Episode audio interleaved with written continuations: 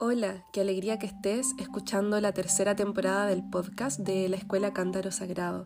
Soy Jimena, psicóloga clínica, escritora y docente del camino terapéutico y filosófico de la mujer, y mi pasión es ayudar a mujeres que buscan transitar un camino curativo en tribu y sanar las raíces de su vida para dar a luz a sus versiones más libres, auténticas y creativas.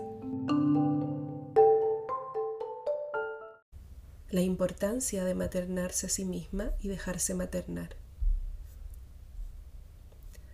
Cultivar el arte de maternarse a sí misma amerita un camino de transformación a largo plazo y sostenido en el tiempo. Todo inicia con la sanación de la herida con la madre, lo que genera el espacio interior necesario para propiciar y sostener la evolución del automaternaje. Cuanto más curo la herida con mamá, mi madre interior se torna más madura y lúcida, y más óptima resulta mi forma de maternarme a mí misma.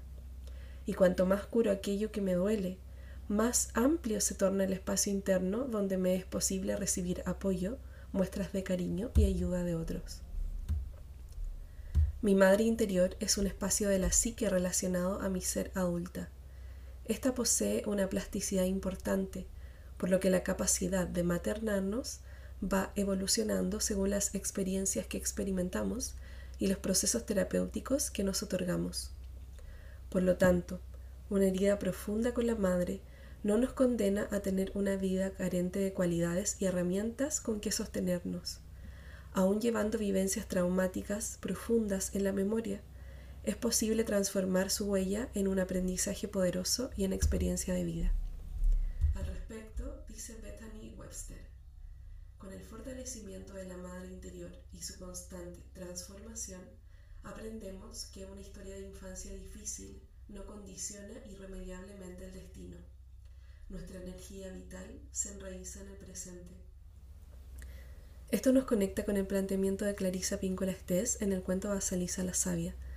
Recibimos el legado de una madre interna y cada quien tiene la tarea de fortalecerla y la fortalecemos a medida que vivimos experiencias que resultan nuevas y desafiantes, puesto que a partir de ellas ponemos a prueba capacidades nuestras como la intuición y la fiereza.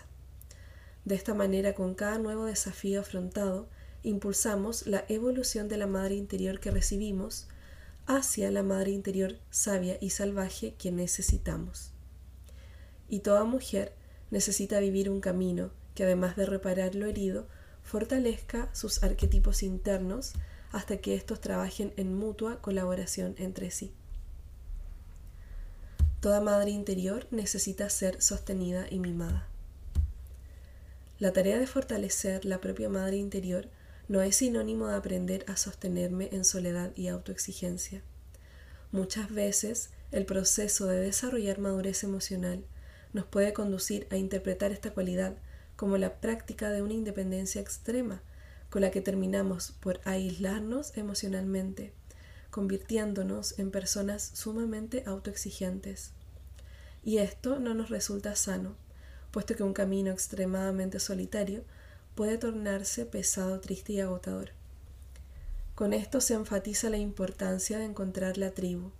El camino curativo no solo se trata de sostenernos saludablemente a nosotras mismas, también implica aprender a pedir ayuda, ser ayudadas y acompañadas. Y una madre interior se torna madura y sana cuanto más sostenida y mimada está. Hoy en día ocurre que se romantiza la independencia y el ser autosuficientes.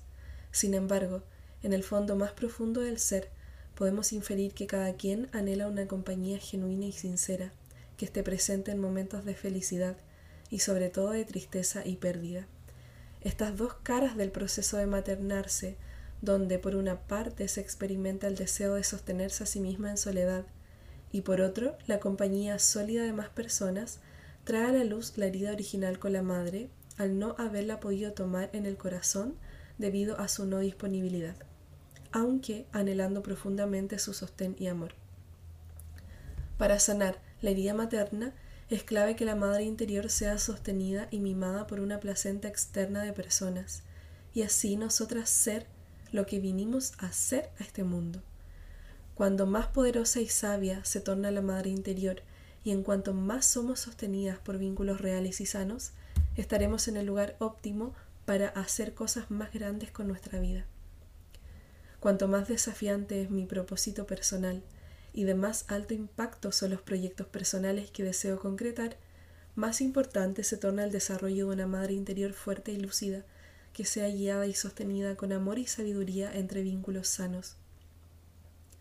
La madre interior precisa estar sostenida por una estructura interna y externa que le permita sostener su proceso de evolución a lo largo de toda la vida. Por eso es que el proceso de practicar el arte de maternarse a sí misma se trata de fortalecer nuestra base para que soporte la grandeza de nuestros dones. Y esto es un ensayo y error en que nuestras partes sólidas y fuertes aprenden a cuidar a nuestras partes vulnerables y heridas.